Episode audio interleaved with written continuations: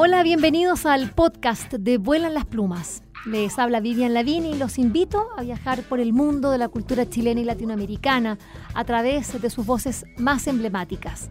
Vuelan las Plumas cuenta con el apoyo de Librería Prosa y Política y de Radio Universidad de Chile.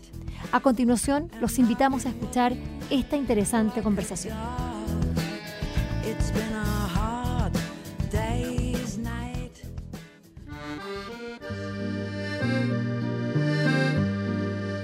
Hoy día en Vuelan las Plumas eh, quiero eh, presentarles eh, a, una, a una escritora que está naciendo a la escritura, hay que decirlo. Ella tiene una tradición en la oralidad que la lleva en, la sangre que, y que la ha hecho propia, traduciéndonos, y lo voy a decir de esa manera,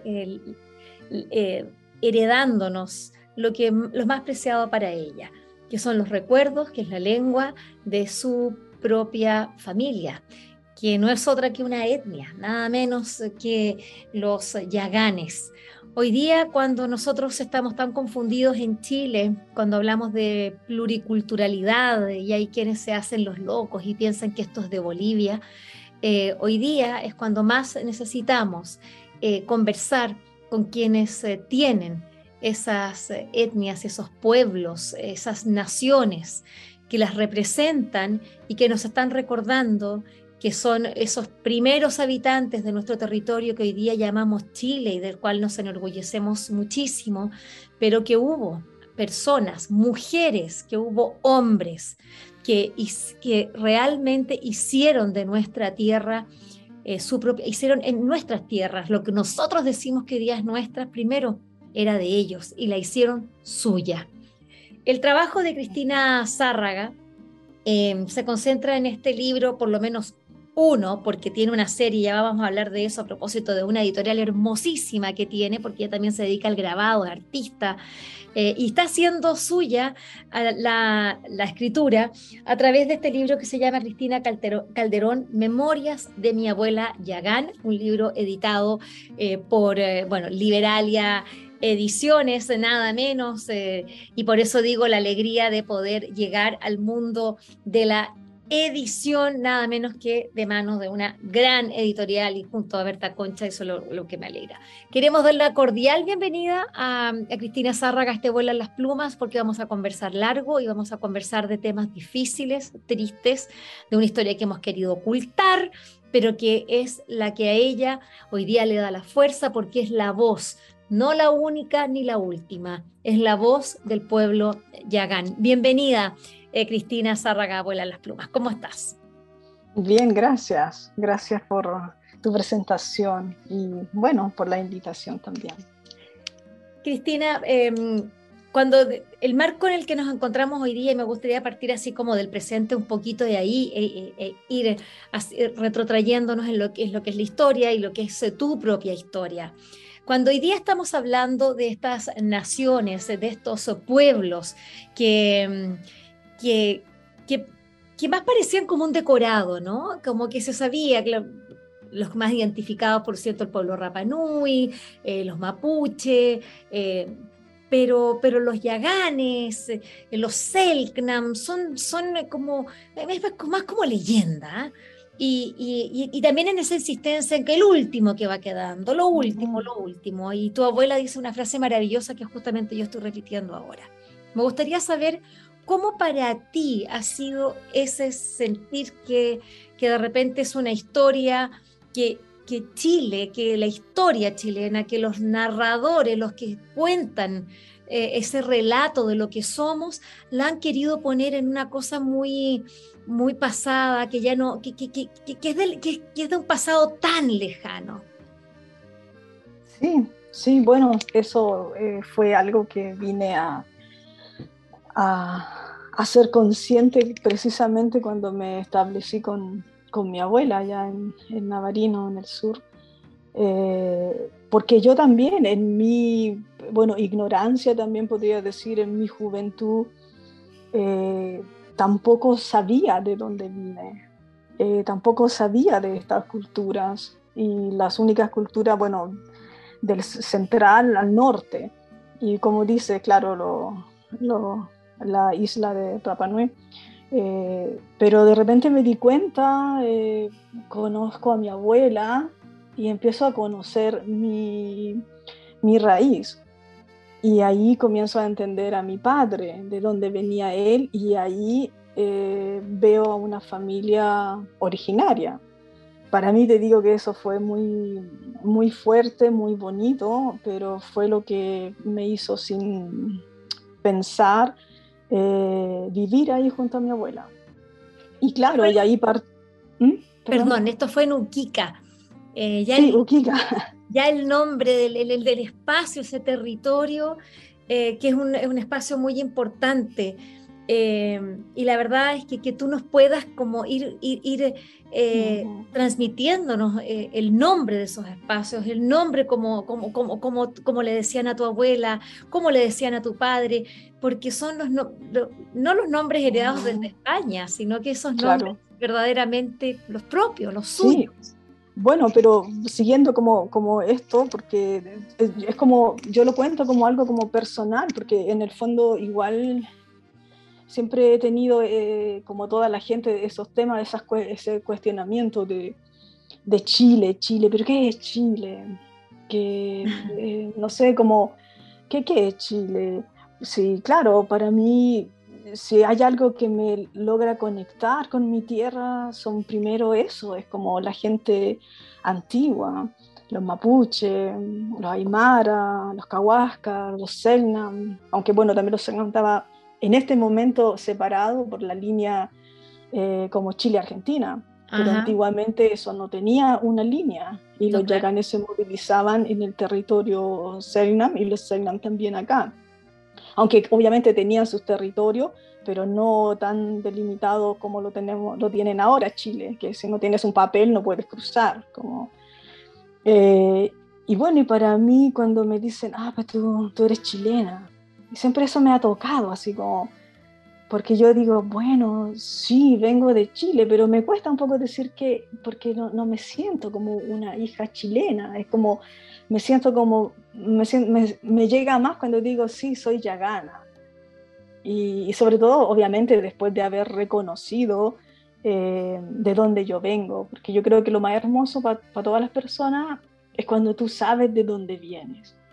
Y yo creo que eso es lo que le falta un poco a Chile, como reencontrarse primero con eso y después de querer, querer algo que no conoce. Porque, no sé, igual desde acá me informo, veo y, me duele un poco cómo está ahora también el país. Pero la verdad que no me siento tan... Ya bueno, tengo, tengo el idioma, obviamente, soy chilena, pero como digo también, a nosotros nos hicieron chilenos. Eso fue lo que yo me di cuenta cuando conocí a mi abuela, estuve allá en la isla, porque estaba muy presente el militar. Mm. Eh, entonces la gente como que se fue creando una imagen, se fue, se fue como convirtiendo, le fueron convirtiendo, eh, quizás ellos no se dieron cuenta, pero tú ves ahí algo que quizás también fue intencional o quizás no intencional, pero se le fue de alguna manera como quitando todo, o sea, el idioma, porque antiguamente era tan mal visto hablar yagán que por eso mi abuela no enseñó su idioma a mis papás, a mis tíos, por ejemplo. Era, y todo mal visto, ¿por qué? Por personas chilenas. O sea, primero vinieron como los misioneros de acá, de Europa, como a darte una nueva, un nuevo Dios, nuevas creencias, eh, y después ya eran los propios chilenos. Entonces, eso, fueron como todas mis ah, reflexiones y, las cosas que me di cuenta solamente viviendo ahí con, mi gente. Son tantos elementos. Eh, cuando uno escucha a Cristina Zárraga, nieta de Cristina Calderón, eh, quien, bueno, fue, falleció hace pocos meses eh, y cuando falleció a mediados de febrero del año 2022, Em, se produjo ¿no? ahí eh, un, un, momento de inflexión, de decir, estamos acá frente a la muerte de la última eh, Pero tú le hiciste una pregunta, justamente, le, dijiste, ¿eres tú la última Yagán? Y ella dijo, no, yo no soy ni la única ni la última. eh, a propósito de lo que estamos hablando, de cómo, de cómo nos sentimos, porque, porque ya sabemos que esto, esto eh, de las sangres puras eh, no existe, no, existe claramente, pero lo importante es la, la, cultura. Eso es lo que son, lo que, donde nos sentimos. Por eso cuando tú dices eso de Chile, incluso a ti te duele. Antes para ti nada, ser chilena era obvio, y de repente parece que yo no soy esto, parece que yo soy este otro. Me gustaría que contaras por qué te fuiste a Uquica, cómo fue para ti ese choque, si nos pudieras describir el paisaje allá eh, y, cómo fueron esos 10 años, qué edad tenías tú, cuando, desde qué edad hasta qué edad estuviste con tu abuela, con, Bueno, fueron varias cosas y, varias cosas, te digo, como es la vida, porque muchas cosas que, que en ese entonces tú no entiendes. Ahora tengo 46 años eh, y veo que las respuestas recién las tengo ahora. Es como una cosa que impresionante. Em, y, claro, para mí fue así, como sentirme, en, nunca me sentí como en mi lugar. Bueno, ni en el día de hoy, eso sí, porque también estoy en un lugar donde también soy extranjera. Em, nací en Concepción eh, y conocí a mi abuela en Santiago. Y cuando yo conozco a mi abuela, ahí pasó algo, pasó algo como que, a ver, debo haber tenido 20, 20 y pico, Mira. por ahí, no tanto, 20 y algo, claro. Y, y, fue muy, muy lindo, muy fuerte el encuentro porque era como que si nos conocíamos de siempre. Y como mi abuela sabía ya que yo me dedicaba a la escritura, poesía en ese entonces, me dice si yo le puedo escribir un libro de ella. Y yo quedé como, lo que me pide, y bueno, dije, bueno, claro, pero imagínate, ese libro salió después de, de 10 años, no sé de cuánto tiempo, porque para mí hacer este libro yo me demoré, no sé, como 7 años, no sé cuántos años, porque lo comenzaba, terminaba, y lo lindo de este libro es que se fue gestando, se fue haciendo con mi crecimiento también personal con ella. Y bueno, yo decido irme dejó como todo lo que tenía entre Concepción Talcahuano y me fui nomás. Y, y claro, fuerte, o sea, el cambio fue muy fuerte, no solo porque, bueno, porque una no conocía a nadie, excepto mi abuela y mi tía abuela, que las conocí recién en Santiago. Y vengo a conocer, claro, a los hermanos de mi papá, de mi papá no sabía nada, como, y comencé a entender tantas cosas, eh, bueno, el frío impresionante, o sea, un frío que, que, nunca había sentido un frío así, donde el agua se te congelaba en la pieza, mi agua de tomar, era como cosas muy extremas al principio cuando llegué. Pero lo que me sostenía ahí era ese calor con mi abuela, porque era impresionante. A mí siempre me gustó la lectura, siempre me gustó saber, siempre me gustaron las historias de vida, y ahí con mi abuela tenía todo porque me contabas miles de historias, mis tíos, sus experiencias eh, como navegadores, navegantes, eh, me contaban de los lugares, de las islas, del río, que no se puede pasar peligros y es una cosa fenomenal. Y ahí también partí con el idioma. Ahí mi abuela comenzó a enseñarme y, y yo escribí mucho, mucho, mucho. Y resulta que todo eso que yo en esos años, que yo hacía por hacer, por vivir, por, por, por, también algo que a mí me gustaba. Y ahora todo ese material ah, viene a ser eh, mi primer material donde yo me baso para la reconstrucción de nuestro idioma, por ejemplo, las grabaciones con mi abuela de ese tiempo, que nunca fue como una intención que yo me iba a dedicar a eso, como a de sostener tanto conocimiento. Entonces ahí siento que todas las cosas también son por algo.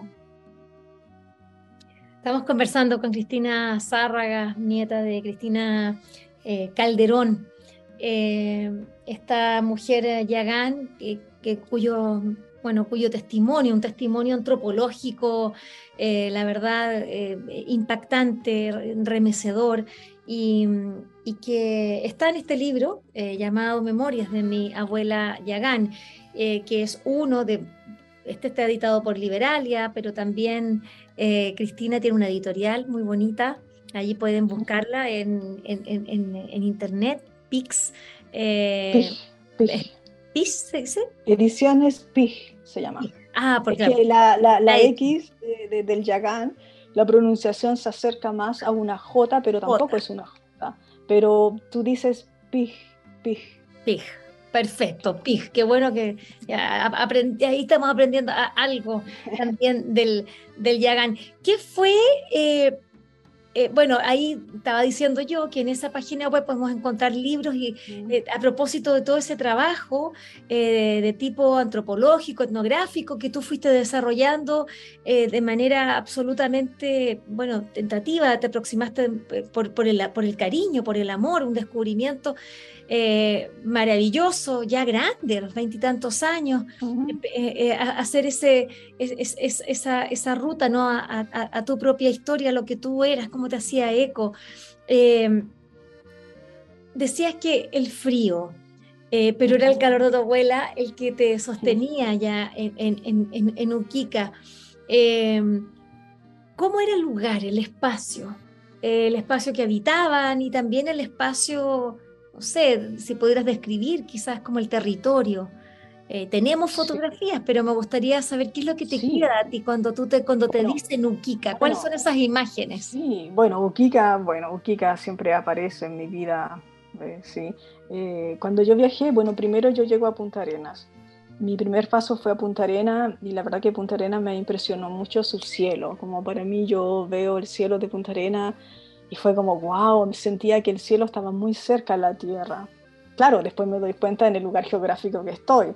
Pero claro, cuando tomo el avión y me embarco hacia la isla Navarina, Oquica, fue como una cosa tan fuerte cuando tú ves los colores volando por ese avión, que además es un avión chiquito, así van 10 personas, que sientes todo, se mueve y ves los glaciares, ves el hielo, el mar, ves las montañas, o sea, es un paisaje que te juro que yo me acuerdo que en ese primer viaje yo me lo lloré todo. Yo, no sabía por qué lloraba, pero yo lloraba. Y llego allá y claro, recibida por mi abuela, por mi familia. Y llego ahí y claro, las imágenes igual son fuertes de, de personas que no conocía y que llegando yo allá también siendo una yagana, llego a mi tribu, pero nací en Concepción y también soy distinta. Entonces también llego como de alguna manera una extranjera, hablo distinto, me habla es distinto.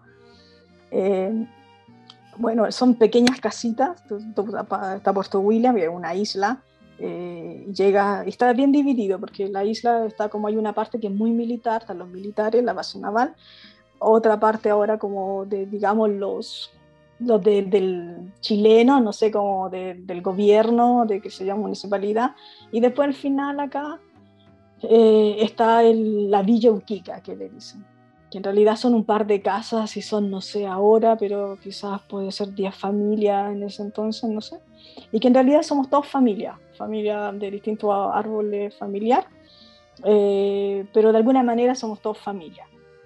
Y bueno, llego allá y y bueno, ahí me encuentro, los primeros son mis tíos viviendo con, con mi abuela y mis tíos eh, geniales, mi, siempre me reía de ellos porque todos pescadores y yo les decía que ellos lo llevaban en la sangre, somos los canoeros, porque cuando yo salía con mis tíos en su lancha, era impresionante ver cómo navegaban. No necesitaban compás, no necesitaban nada de eso, se guiaban por la luz, las montañas y, sabían dónde llegar, cómo, sin instrumentos, sin nada. A veces una precariedad, te digo, tremenda, pero era una seguridad.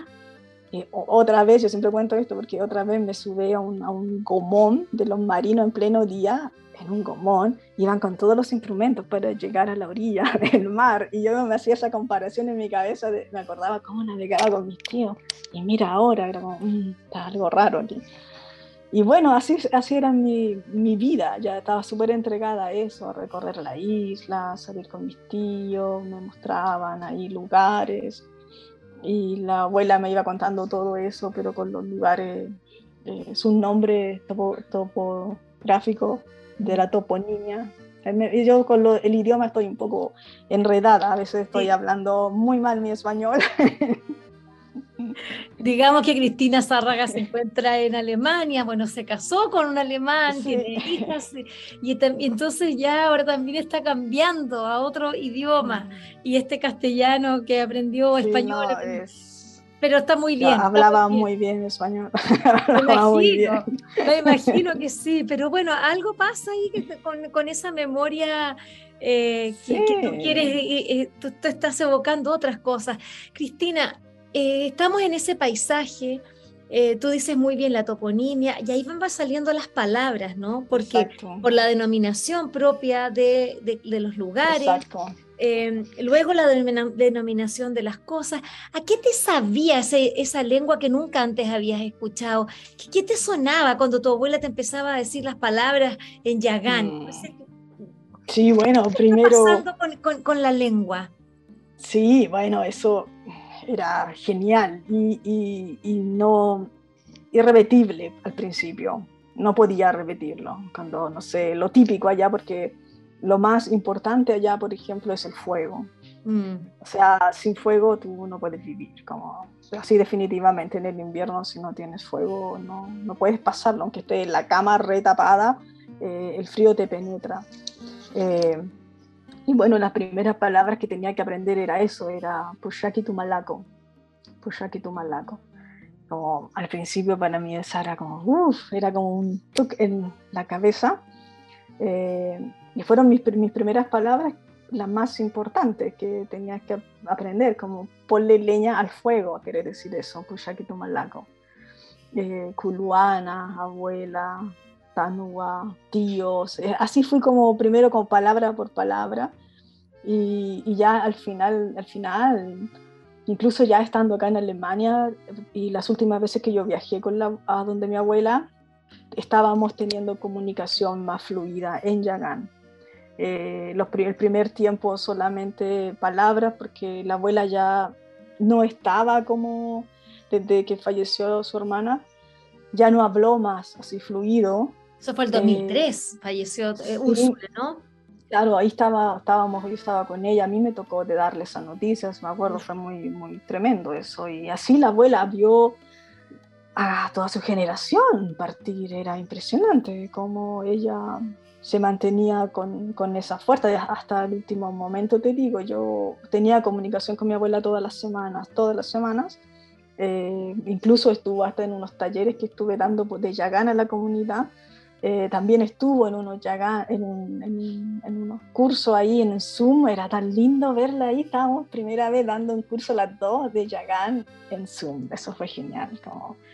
y, y, hablé mucho con ella, incluso cuando ya el día antes de que falleció, ella me, me lo anunció y yo también lo sabía un poco antes. Eh, y yo me despedí y eso yo creo que me quedé bien por eso. Si no hubiese hablado es ese día anterior con ella, yo creo que hubiese quedado mal. Pero hablé con ella el día anterior y siempre la vi y fue muy fuerte porque me, habló en Yagán, me dijo una palabra que, en Yagán que dije, bueno, si me dijo eso, por algo es. ya cuando me enteré que el otro día se fue al hospital, dije, bueno. Pero ahí está, y bueno, y, también está, porque ahora me, me, visita bastante, igual tengo una buena comunicación con ella.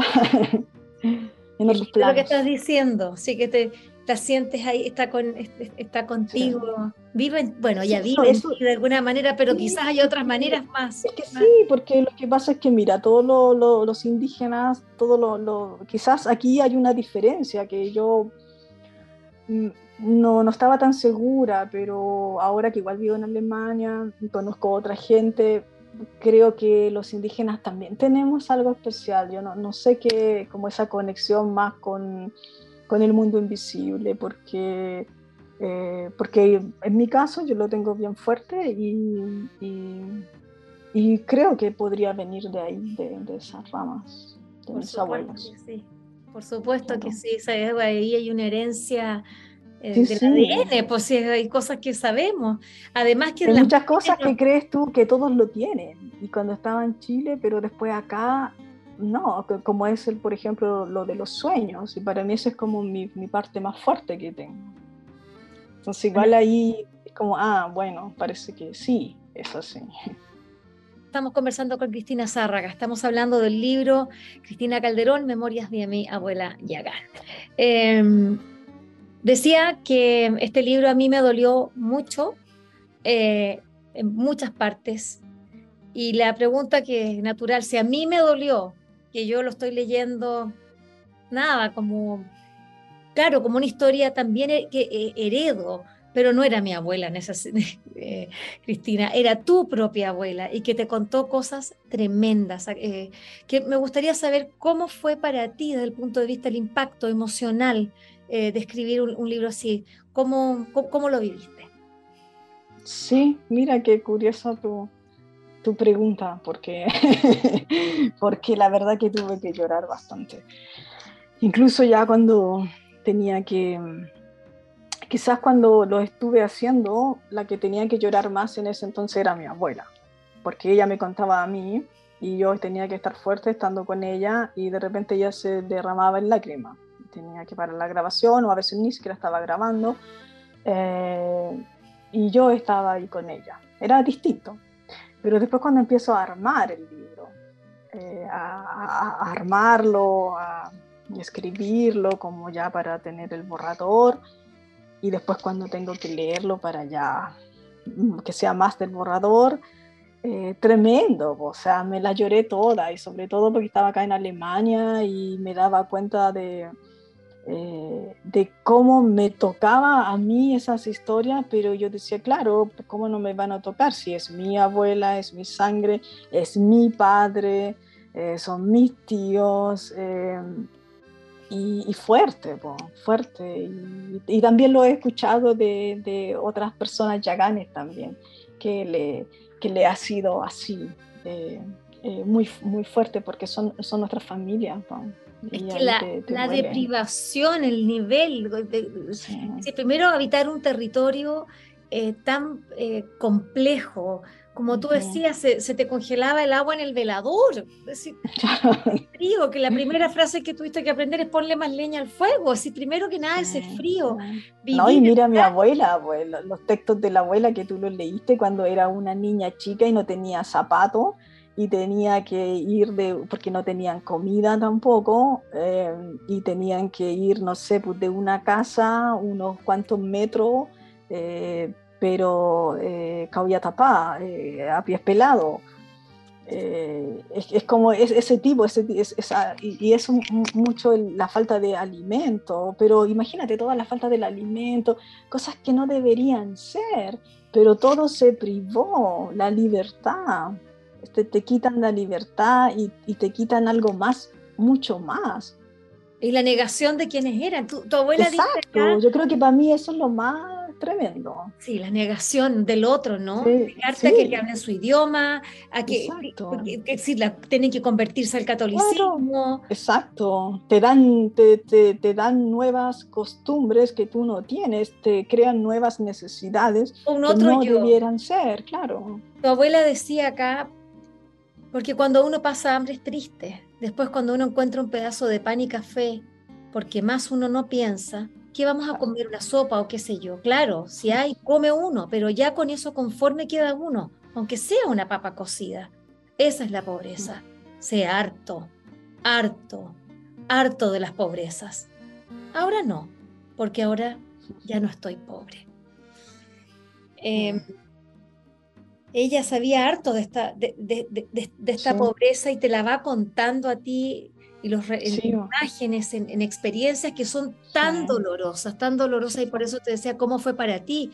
Yo creo que al final tú terminaste media enferma, me imagino también, después se va sé. Es que yo creo que en ese, en ese momento, por ejemplo, eh, igual yo era más joven y, yo estaba más como, mi papel ahí era más como de, eh, de sostener como a mi abuela y, ver a mi abuela, después de toda esta historia que vivió, verla tan fuerte, a mí eso me, me, llenaba como de nuevamente, como de, ah, mira, si como un ser humano pasa por todo esto, mira, igual se puede, porque yo, yo pensando en cosas que a mí me pasaran así, yo diría, Buah, me muero, como, ah, no, como... pero ahí eso es lo que, eso es lo que se aprende y, y eso es algo que, que me gusta resaltar porque yo llegué a la isla, me acuerdo, con una mentalidad muy intelectual, porque leía mucho, mucha filosofía, yo estaba muy en los planos ahí intelectuales, y llego a enfrentarme con dos personas tremendas, mi abuela y mi tía Úrsula, y me empiezan a contar cuentos tan sencillos que en mi mente eran demasiado sencillos y yo siempre estaba esperando más, que me digan más. Y yo en ese momento, y así llega mucha gente, porque la sabiduría es otra cosa. La sabiduría es lo que se aprende en el silencio, es lo que se aprende, es como cuando mi abuela me hablaba, a veces su voz yo sentía que habían otras voces que algo me estaban transmitiendo.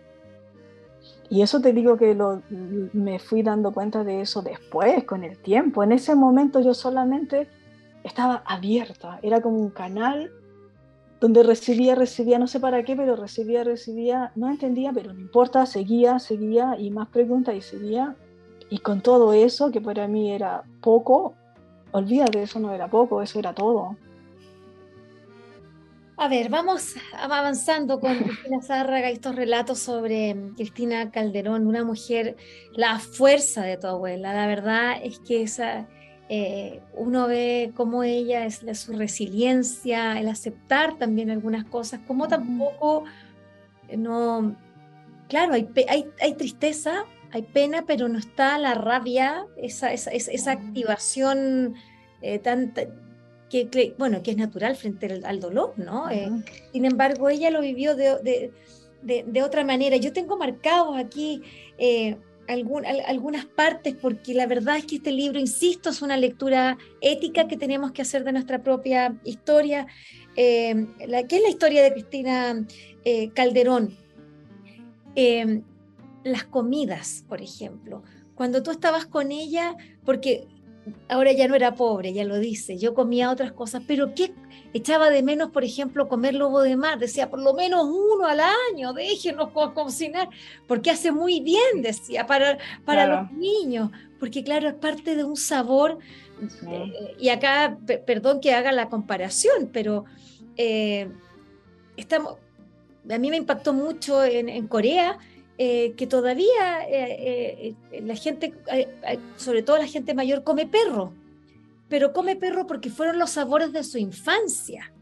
cuando la pobreza era tal, no había más que comer después de, estamos hablando de la guerra de Corea que devastó a ese país, y, y entonces lo que, no había animal, no había nada y entonces comían perro. Y hoy día, por eso hay que tener de repente, eh, y, muchos de estos abuelos piden comer una sopa de perro porque es el sabor que los remite a su mm. infancia, a, un momento. Entonces uno dice, ¿cómo va a comer lobo mar? Que el lobo, digamos, ni siquiera un perro, es como un, mamífero. Bueno, era, era fundamental en, los Pero era fundamental. Exacto. Eh, también ella dice, bueno, los pajaritos, dice, está bien ahora. Me encanta cuando dice, eh, eh, cuando tu abuelo le, dice a propósito del respeto por la vida, eh, hay acá una ah, sí, dices, sí. sí, el Alan Punch. Exactamente, me gustaría que pudieses contar un poco eso, porque, porque habla del respeto por la vida, que no es matar por matar, que hoy día cuando los, bueno, se supone, ¿no? Que los, los, los civilizados tienen la, la, pesca y la caza como deporte y no como una necesidad. Yo no sé dónde está el salvajismo, pero para mí está claro dónde está el salvajismo. Sí, bueno, eso era algo que ella siempre, bueno, ella tenía mucho, viste, la abuela, el abuelo, a ella le tocó el abuelo. Mm. Su abuelo, el Hallam Punch, eh, fue una persona bien importante también en, nuestra cultura en, esos tiempos porque él también dio mucha información, él, sabía mucho, era de los antiguos también. Y, enseñó mucho a mi abuela y mi abuela se crió también con él. Y, siempre iba, contando, claro, esto de los pájaros era porque hay justo un, cuento del Hashpul eh, que es el pajarito que ay, me encantaba, hermoso, tiene los ojos rojos y siempre está ahí cuando tú estás picando leña. Eh, y un pajarito bien, bien importante en la cultura porque antiguamente ese hashpul era un, un yakamus, un, un chamán. Eh, y eso ya como va más atrás. pero ella decía, claro, cuando miraba el pájaro yo le contaba, ay abuela, mira un hashpur, estuvo toda la mañana ahí mirándome. Y me decía, ah, sí, ese pajarito, mi abuelo decía que cuando tú lo ves nunca tienes que tirarle piedra, porque si le tiras piedra em, va a ser mal tiempo. Eso, y ella eso lo, era un, un relato oral que se fue transmitiendo. Después yo busqué, y claro, ese relato es, es, es porque Hashpul era un poderoso Yakamosh, poderoso eh, chamán. Y bueno, y ahí viene en esa historia también cuando ella chica, con, con, él, su abuelo y la abuela Julia iban a cazar pajaritos eh, chiquitos, pichones, picachina, porque tenían que, porque era su comida, se decía que iban eh, tomando el pajarito y pum en la cabeza y lo iban juntando. Y claro, ella cuando ve eso se pone a llorar, como, ¡Ah, qué malo! ¿Cómo están haciendo eso? Y claro, y el abuelo la toma y le dice, mira, tú ven para acá.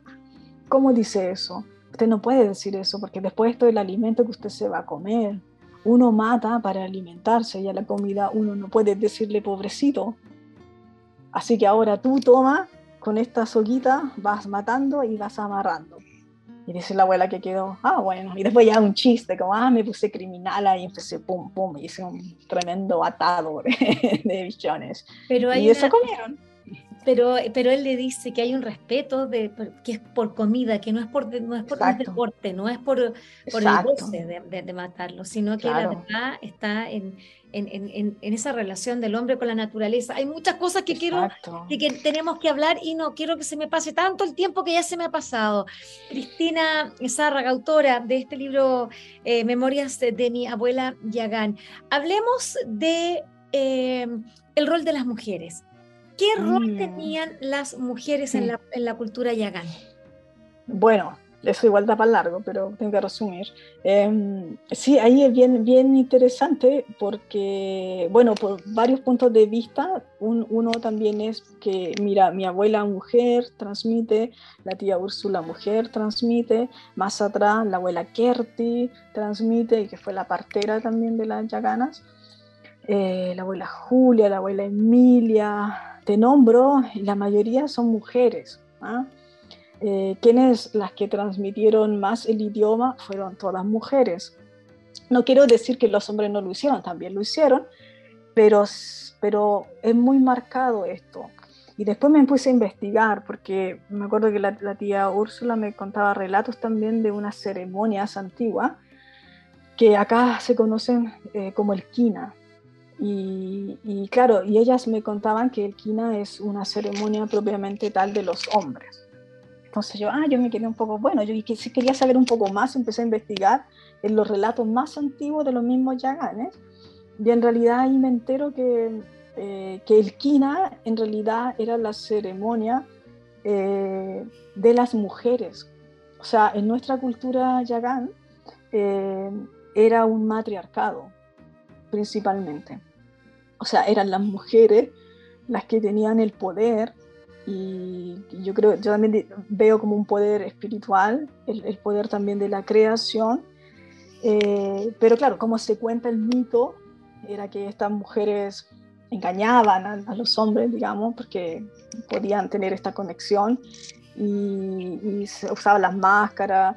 Entonces, bueno, yo hago muy corto esto. Eh, cuando el hombre, los hombres se enteran de este engaño por las mujeres, eh, claro, sacan toda la, no sé cómo expresarlo, brutalidad, no sé, quizás natural del hombre, eh, y matan a las mujeres.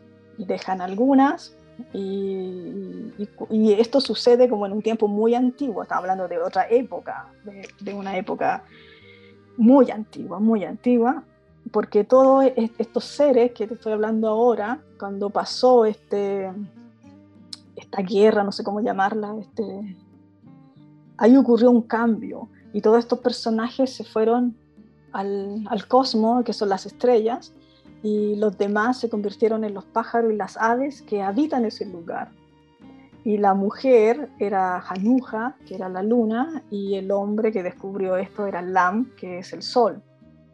Entonces, desde ahí cambió y el Kina fue llevado por los hombres Y ahí viene el patriarcado, que, que fue lo que se conoce hasta ahora. Pero en mi familia el patriarcado no, no, va mucho, porque mi abuela, te digo, era una mujer así que a mí me encantaba, como, eh, no sé, se tuvo que juntar con un hombre a los 15 años por obligación.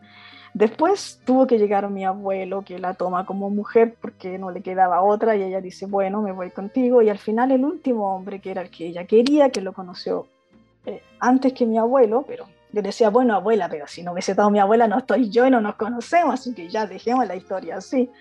Y al final ella se encuentra con, con su tercer hombre, que fue con Teodosio González. Eh, y bueno, eh, ella me contaba sus relaciones y, y siempre ella muy, eh, como muy, yo estoy aquí de no pasar a llevar eso era algo muy lindo de ella, que como me, transmitía de la fuerza de ella, pero en general de las mujeres. Mm. Y, eso, no sé, para mí fue, fueron enseñanzas. Eh, todas estas enseñanzas que te cuento son como enseñanzas que no, son fáciles de entender porque en la actualidad la gente quiere entender con la cabeza, quiere entender con la razón. Eh, y esto que yo te estoy hablando y estos conocimientos vienen de otra forma. Eh, y cuando se integran, ahí ya pasa a ser un conocimiento que se transforma en la sabiduría, eh, en esta fuerza. Ese es el conocimiento que nos falta, pues Cristina. Sí. Es el conocimiento que hoy día nos tiene eh, a todos en, en el mundo, pero especialmente en nuestro país, en un país maravilloso, con una naturaleza que nos grita, que tenemos que relacionarnos con ella y con quienes la conocen de otra forma. Y bueno, la ignorancia es atrevida. La ignorancia nos tiene hoy día en un, en un mundo, en, bueno, en un estado en este minuto crítico de intolerancia, de caricaturización muy, muy, muy, muy terrible. Em, una cosa de los yaganes, eh, bueno, están todas, todas estas pinturas corporales que hoy día son, bueno, eh, también son artículos comerciales, digamos, es parte como, eh, pero la profundidad de esas pinturas tú las pudiste entender. Me gustaría que pudieras contarnos cómo fue para ti, porque en algún minuto también tienes que haber dicho, oh, qué bonitos, cómo se pintaban, que, estéticamente hermoso, pero cuando tú entraste en la profundidad de, esas, de, esa manera de, de, cubrirse, de, ¿Cómo fue para ti ese encuentro, Cristina? Sí, bueno, las pinturas siempre me, me llamaban la atención, pero obviamente ya tenían un contexto muy, muy usado por otros, no sé cuántas tesis hay ahí de la pintura, del significado, de, no sé, las fotos de nuestra familia andan dando vueltas en todas partes. Y también para nosotros eso es raro porque, ah, yo tuve fotos libres, oh, es mi bisabuela, oh, es mi bisabuelo y también se siente raro porque ya igual yo sé que está bien, pero para nosotros es, es, raro, es raro ver usar ahí la cara de una abuela para una promoción de la cerveza austral, por ejemplo. Como un poco, uh, no sé, un poco raro, ¿ya? No, eh, bueno, yo así conocí, yo así conocí primero eso. no, no me gustó para nada, pero bueno, tampoco bueno, en fin, mi abuela lo lindo era que yo conocí las pinturas de otra manera. Mi abuela se pintaban cuando chiquitos, por ejemplo, cuando tenían que navegar y estaban cerca de un témpano, ellos tenían que pintarse la cara. Si estaban con la cara pintada, podían mirar. Pero mi abuela dice que igual ella no miraba porque le daba miedo. Ella siempre era bien miedosa cuando chica. y bueno, se pintaban la cara cuando alguien fallecía, por ejemplo. Yo lo que te cuento es más como lo que a mí me contaron, como porque se usaban, eh, no sé, para el casamiento, se usaba para, bueno, donde más se le daba uso era en la ceremonia de iniciación, en el Chahaus. ¿no? En el Chahaus, no, Chahaus, ah, el Jaime de los... Eh, de los perdón. El Chahaus viene siendo... ¿Cuál es la diferencia entre, entre, entre, esas dos? Porque son parecidas también. La, tú dices las, los pueblos. No, no, el de, estos ritos de iniciación. ¿Cuáles, ¿cuáles serían ah. las diferencias? Porque son, bueno, yo creo, que, yo creo yo creo que la diferencia la marca solamente que son grupos distintos. Por ejemplo, el Segnam es solo Segnam con otro idioma completamente distinto. Su, no sé, forma física muy distinto. Mi abuelo era Segnam, era tremendo, de grande. Bueno, los patagones, eh, como le dijeron. Claro, claro, y los yaganes que eran mucho más bajitos.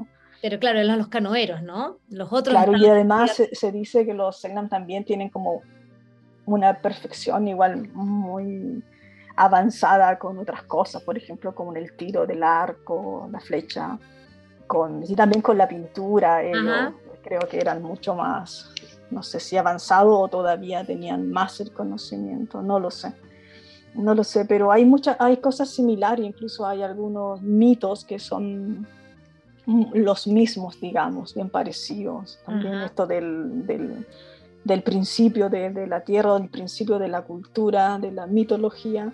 También viene el Hanuja, también una historia bien, bien similar. Bueno, Cristina eh, Zárraga, solamente porque nos queda un poquito y no quiero... A ver, el rol de Anne Chapman, si no solamente fue una, una gran eh, etnógrafa, antropóloga, que que estudió con un respeto eh, maravilloso y que también te impulsó a ti a escribir esto, ¿no? He entendido que también sí. un rol ahí eh, importante. Eh, y, también la figura de Martín Gusinde, me gustaría, me gustaría que la pudieras también dibujar un poquito. Sí, bueno, son, bueno, igual son personajes también, que también son bien criticados, pero yo a veces me río un poco y digo, no sé, mira, estar sentado en un escritorio haciendo nada y te pones a criticar a los grandes, que fue Anne Chapman. Yo la respeto mucho, yo la conocí a ella. Eh, y yo la respeto mucho porque ella estuvo ahí. Ella estuvo ahí. Eh, el Gusinde estuvo ahí. No sé si tú te pones a ver sus diarios de viaje, como él estuvo ahí con todo. O sea, esta gente de ese tiempo, eh, con esa capacidad de no de no tener ese prejuicio, ¿me entiendes? Porque mm. esa es una orden también, una orden que también viene, me parece que de los católicos, pero es una orden distinta, donde viene lo, esto, el, el Gusinde. Eh, y ellos, ¿qué es lo que hacen? ¿Qué han hecho? Pues orden todavía existe.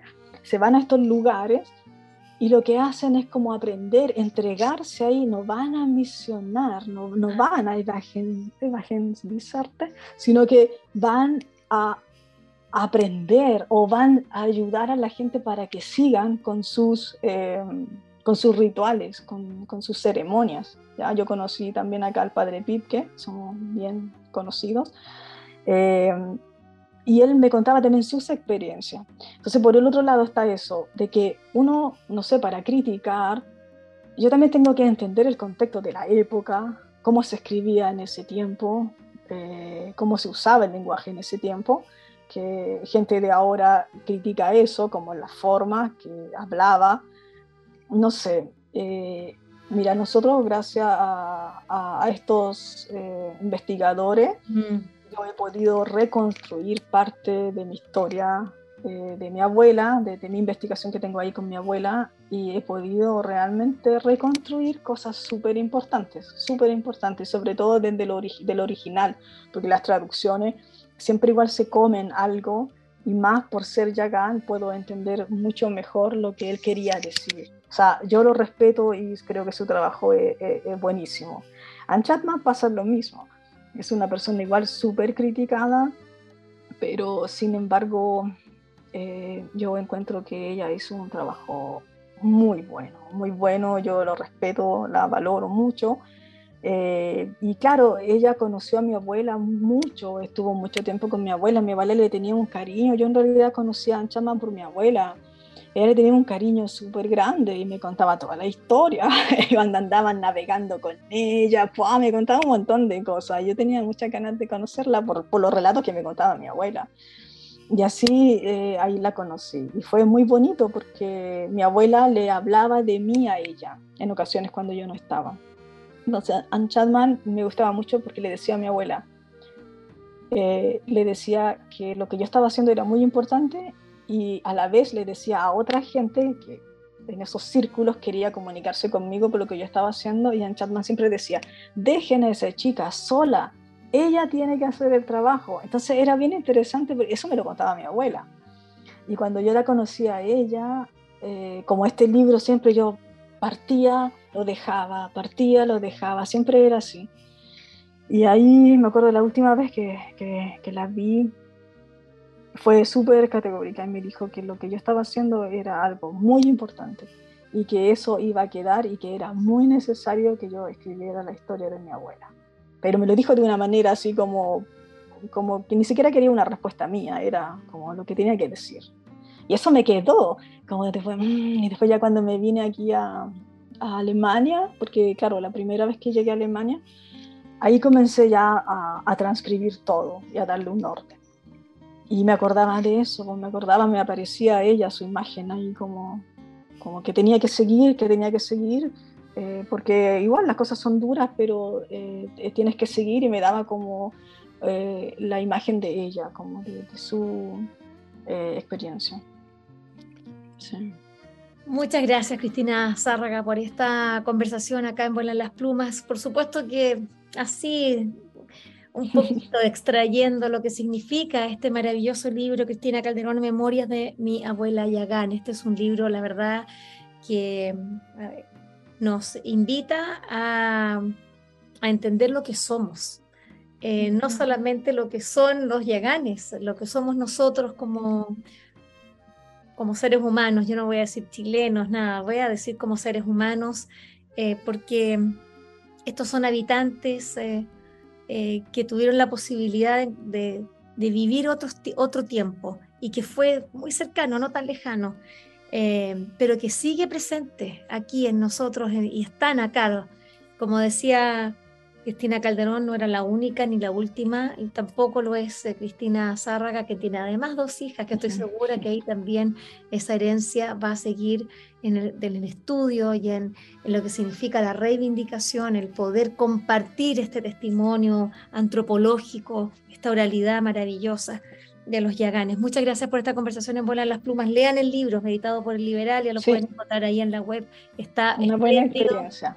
Tiene fotografías ahora sí autorizadas por ella, no para que nosotros las andemos poniendo ahí, eh, etiquetando como que si fuesen objetos eh, de comercio. Esto es el respeto al pasado, el álbum, presente. álbum familiar un álbum familiar, exacto. Muchas gracias Cristina de nuevo. Gracias, gracias a ti.